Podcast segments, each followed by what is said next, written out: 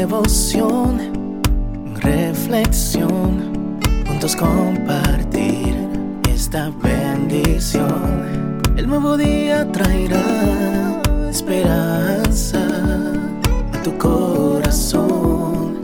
Qué bendición. Darwin Rodríguez, el podcast. Meditaciones matinales para adultos. Plenitud en Cristo. Escrita por el pastor Alejandro Bullón. Nos amó.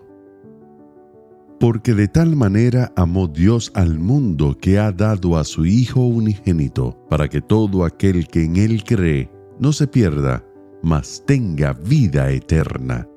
Juan 3:16 Nunca nadie me amó, se queja Germán, con la cabeza entre las manos en señal de derrota. Es el cuadro de la desesperación, de la impotencia, la aceptación elocuente del fracaso. Germán es homosexual.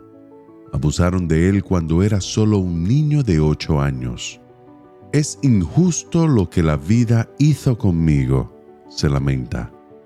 Durante algún tiempo, el joven moreno de cabellos rizados y sonrisa triste trató de racionalizar su pecado. Argumentó que era un asunto de preferencia sexual y que los tiempos habían cambiado. Tal vez los tiempos hayan cambiado. ¿Acaso la cultura de nuestros días intentan aceptar cualquier desvío de la conducta como algo normal? Pero el angustiado grito de su corazón no cambiaba. Germán sabía que había salido de las manos de Dios y que nunca sería completo si no se volvía a Él. Su corazón buscaba el retorno a la plenitud, que solo podría ser encontrada en el Creador. Germán era despreciado, rechazado, dejado de lado, a pesar de que se unía a grupos reivindicatorios y exigía que se respetasen sus derechos. De aquel rechazo nacía su tristeza, su sonrisa melancólica y las lágrimas que derramaba a solas cuando se encontraba entre cuatro paredes y se sentía la ausencia de Dios. Una noche triste, de sus tantas tristes noches, me vio hablando en la televisión. Lo que tocó su corazón fue saber que era importante para Dios, a pesar de que él siempre había creído que no le importaba a nadie. El hecho de saber que Dios lo había amado tanto que entregó a su Hijo unigénito para morir en la cruz por él lo conmovió. Se sintió más malo que nunca, sucio, indigno, pero misteriosa, incomprensible e incoherente feliz. Aquel momento constituyó el comienzo de una nueva experiencia.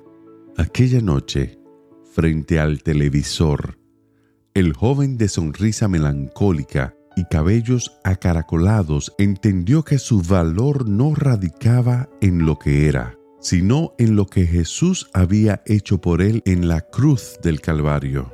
Por eso hoy, antes de enfrentar las vicisitudes de la vida, piensa un poco en el amor maravilloso de Dios por ti y que eso te inspire a vivir un nuevo día, porque de tal manera amó Dios al mundo, que ha dado a su Hijo unigénito para que todo aquel que en Él cree no se pierda, mas tenga vida eterna.